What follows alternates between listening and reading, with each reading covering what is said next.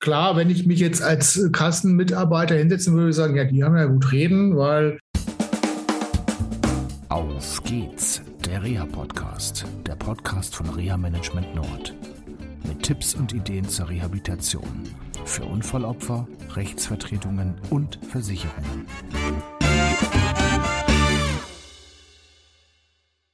Es gibt keine Schwellen und nichts. Ja? Ja. Äh, du hast gerade von der Funktion gesprochen. Ich meine, es gibt ja auch da manchmal solche Reas, habe ich schon erlebt.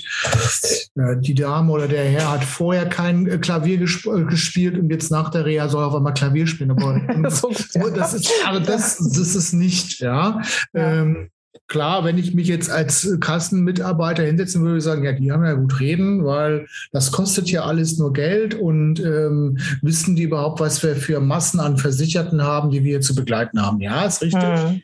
Ähm, das darf man nicht außer Acht lassen, aber vielleicht darf man sich vielleicht mal mit den wirklich kostenintensiven Fällen erstmal auseinandersetzen. Ich bin mir ziemlich sicher, wenn wir uns nur auf den Unfallbereich ähm, ähm, stürzen würden, ja, sind ungefähr, also die Schweizer Unfallversicherung hat da mal so eine Untersuchung gemacht. Da waren es, glaube ich, so 92 Prozent der Fälle waren praktisch Kleinschied und der Rest, äh, so 8 Prozent oder 10 Prozent, äh, war, waren halt richtig teure Fälle halt letztendlich. Vielleicht sollte man da erstmal anfangen und einfach mal neu denken. Und das, was du sagst, ja, ja es fährt von hinten mal auf, sagen wir so, was, was braucht die Person wirklich? Da sind wir wieder bei der Mhm. Funktion. Ähm, für die Teilhabe. Wenn er das Knie durchbeugen kann, kann er wieder sitzen. Wunderbar. Ja. Mhm. Ähm, deswegen müssen es nicht 140 Grad sein, es müssen Mhm. 100 Grad sein. Ähm, da kann man auch so ein bisschen dann halt auch spielen. Natürlich hat jeder das Recht ähm, und für Mhm. den Wunsch mehr zu bekommen, aber Ja. es gibt halt Leute, da sollte man auch mal, äh, erstmal nachfragen, was ist eigentlich das, was du willst. Ja. Genau. Ähm, und Ja. vielleicht sagen einige Leute, naja, ich bin schon glücklich, wenn ich Punkt, Punkt, Punkt kann. Dann sollte man aber noch nicht noch mehr dazu tun. Äh, Das Mhm. wäre dann das Sahnehäubchen, sondern kann man sagen, okay, das ist das, was du willst, oder das brauchst du zum Beispiel für Arbeit, Schule oder sonst was. Oder auch fürs Hobby. Und Mhm. da arbeiten wir halt auch. Und dann kann man das Ganze so ein bisschen fokussierter sehen.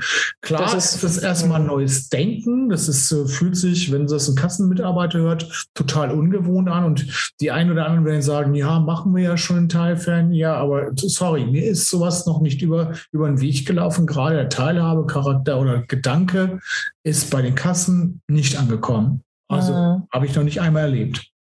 Ja, weißt du, weil, also natürlich, ich bin die Letzte, die sagt, oh, wir sollten nicht nur irgendwie, oder das wäre schön, wenn da noch ein bisschen mehr Funktion drin ist. Ja, Mhm. also ich meine, ich bin im Herzen irgendwie immer noch Physiotherapeut oder Reha-Medizinerin, aber äh, die irgendwie immer das Beste wollen für einen Menschen. Aber äh, letztendlich geht es tatsächlich darum, ähm, nicht um die therapeutische Motivation, sondern um den Menschen, ähm, der sein Leben gestalten möchte. Und tatsächlich ist die Teilhabeplanung, ähm, die geht nicht von dem Therapeutischen aus, sondern von dem Menschen. Was bedeutet das ähm, für Sie, letztendlich Ihr Leben so zu führen, dass sie alleine zurechtkommen, dass sie selbstständig sind, dass sie ihr Leben so führen können, jetzt auch nach dem Unfall, nach der Erkrankung oder mit der Erkrankung, im Einklang mit der Erkrankung, den Einschränkungen, dass sie sagen können, das, das würde mir tatsächlich helfen, damit wäre mir viel gedient, äh, was ist ihnen wirklich wichtig. So, das ist auch das, das A und O, was man letztendlich immer abklären muss. Und das ist so das Oberste, was, was die Zielsetzung ist, weil wenn ich nach meinem medizinischen Verständnis behandeln würde, dann kann man das machen. Aber das hat nicht unbedingt mit dem letztendlich zu tun am Ende, was der Patient oder die Patientin halt wirklich will. Ich kann noch so engagierend letztendlich da mit meinem medizinisch-fachlichen Sachverstand rangehen ähm, und vom Gesundheits- und Reha-Management und so weiter äh, den Prozess führen. Aber wenn das nicht dem dienlich ist, was der Mensch braucht, will, kann ähm, und zur Verfügung hat und auch nutzbar ist, dann äh, gehen wir da aneinander vorbei und dann ist es letztendlich, ähm, ich sag mal, verschenkte Zeit und äh, tatsächlich auch verschenkte Ressourcen, die investiert werden, Ja. wenn es nicht dem Ziel dient. Und das Ja. ist Teilhabe ist letztendlich, man muss auch immer denken an den Behinderungs- oder Nachteilsausgleich, ja. Ähm, und es ist eben nicht nur, dass man Funktionen verbessert, Funktionen äh, und Fähigkeiten trainiert und so weiter. Ja, Es geht ja. auch wirklich darum, äh, mit dem Status, der nie feststehend ist, ja, sondern sich auch verändert, ähm, dass man da auch praktikable Lösungen herstellen muss ähm, für das, wie es für denjenigen halt optimal zu bewältigen ist. Und da muss man wirklich auch anders denken. Genau. Das Andersdenken, das ist genau der Punkt.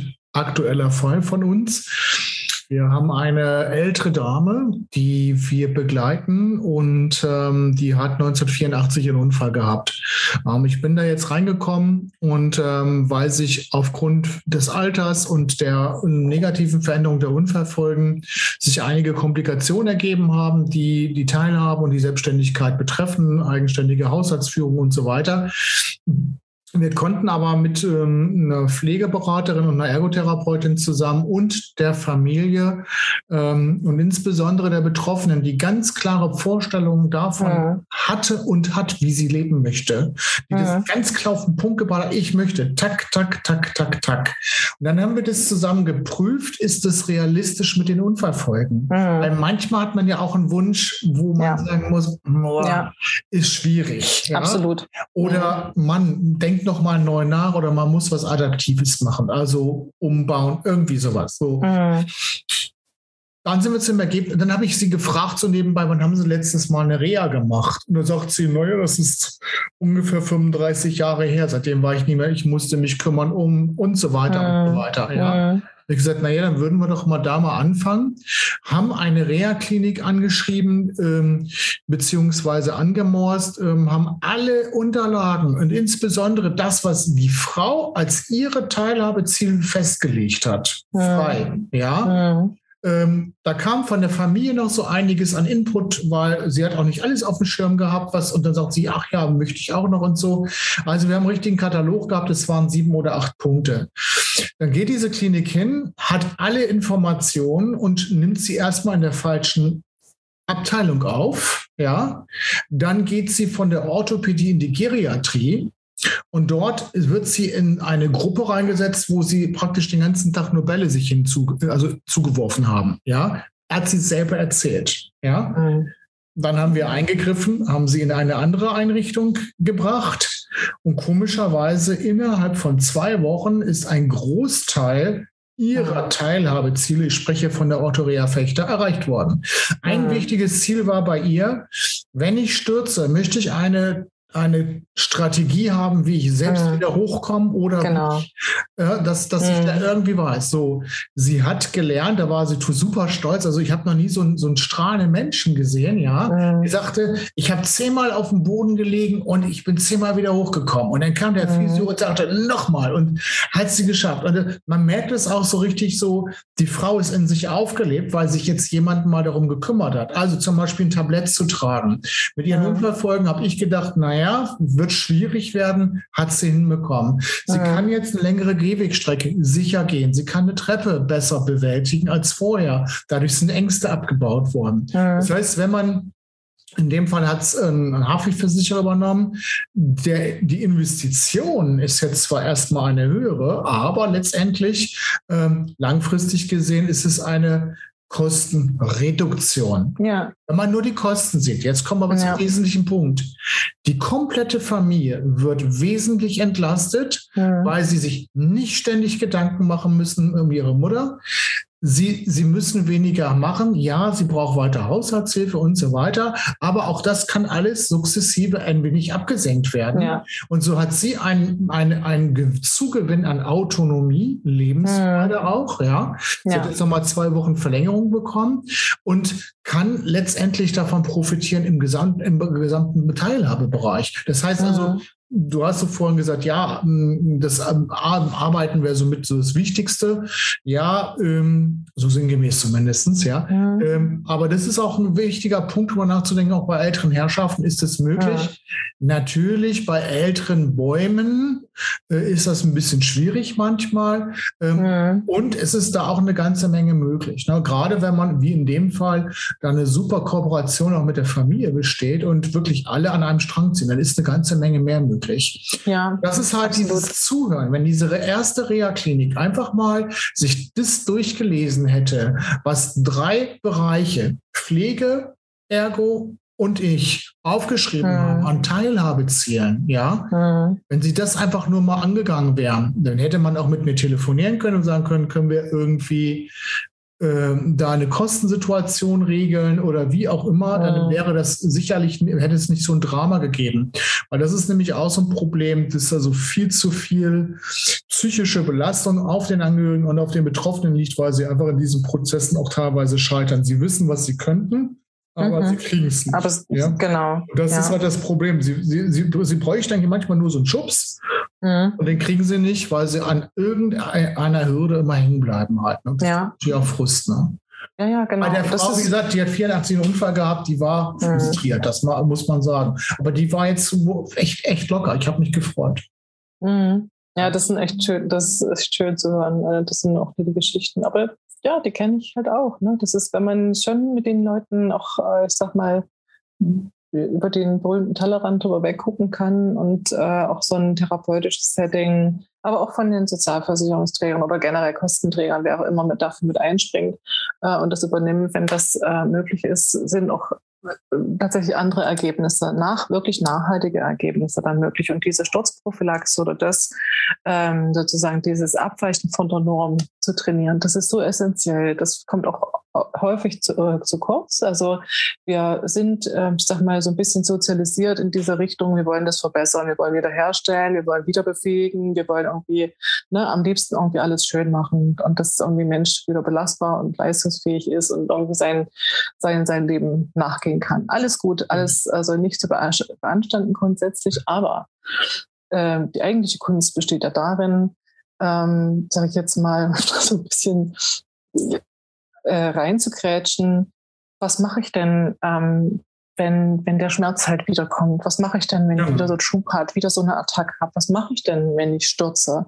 Das sind fundamentale Ängste und Sorgen, ähm, die sich diese Patientinnen und Patienten machen, die letztendlich mit dieser, ähm, sag mal, die auch ein gewisses Zutrauen und Vertrauen in ihren Körper verloren haben durch so ein schweres Ereignis und durch auch eine erlebte Schwäche, eine Unsicherheit, ja, ähm, das, das, das muss man ernst nehmen und das muss man tatsächlich auch mit einbeziehen, weil man kann den hundertmal sagen, brauchst du keine Sorgen machen, ja, wird nichts Schlimmes passieren. Das, das Erleben, das körperliche Wahrnehmen, das, das Erleben ist was ganz anderes. Und das müssen die letztendlich auch, ähm, also die müssen die Erfahrung auch machen können, ähm, dass sie sich selbst helfen können in solchen, in solchen schwierigen Situationen. Und, und das ist so wichtig. Das ist ein ganz essentieller, also noch ein viel wichtiger Bestandteil gerade in den späteren Phasen für mich, äh, aus meiner Sicht so in der Reha, ähm, die unbedingt halt letztendlich auch ambulant weitergeführt, äh, fortgeführt werden sollte. Weil da fängt doch die Herausforderung an, ähm, mit den Abweichungen von dem, wie es eigentlich laufen sollte. In der Therapie, im stationären Setting ist alles schick. Ja, also da hat man einen Tag strukturiert, das ist alles barrierefrei, also genau. alles aber Idealfall. Ähm, aber die Realität zu Hause und in, in, ich sag mal, im Umfeld, wo ich mich in meinem Lebensumfeld äh, bewege und so weiter, da habe ich nicht immer die idealen Bedingungen oder der Patient, die Patientin. Und das ist so das, ähm, worauf man hinarbeiten muss. Und da gehört halt letztendlich auch von ergotherapeutischer Seite auch eine Abklärung mit dazu. Da muss vielleicht auch mal jemand nach Hause gehen, sich die Gegebenheiten vor Ort angucken, weil man kann nicht von Angehörigen und Betroffenen äh, verlangen, dass die das Bewusstsein dafür haben, was da nun so kritisch ist. Also es gehört da einfach auch mal ein fachmännischer Blick da drauf und sagt, das kann man ändern. Also hier kann man letztendlich irgendwie äh, was dran tun. Es sind oftmals nicht große Sachen, die da irgendwie erforderlich sind, aber eben auch diese Einschätzung, wie du sagst, ähm, ich will das und das äh, wieder machen können. Ja, man muss da letztendlich das ist ein Dialogprozess. Also das Erarbeiten, was realistisch ist. da muss man sich anarbeiten. Das weiß man nicht als Mediziner, nur weil man Befund äh, kennt. Ja, also nur weil man weiß, äh, wie ausgeprägt die Hirnverletzung oder der Schlagfall ist und man hat so seine Prognose im Kopf. Das ist immer nur eine Einschätzung, eine vorläufige Einschätzung, Kenntnis des, des jetzigen Wissensstandes, aber nie ein Zustand. Ja, also das mhm. ist, das entwickelt sich halt. Äh, und das hängt maßgeblich davon ab, welche äh, Möglichkeiten man nutzen kann und wie effektiv die eingesetzt werden. Da sind wir bei, bei dem Grundthema letztendlich, ja. Inwieweit kommt jemand in Therapie zu? Wie schnell ist er damit eingebunden? Wie ist das Umfeld sozial, strukturell?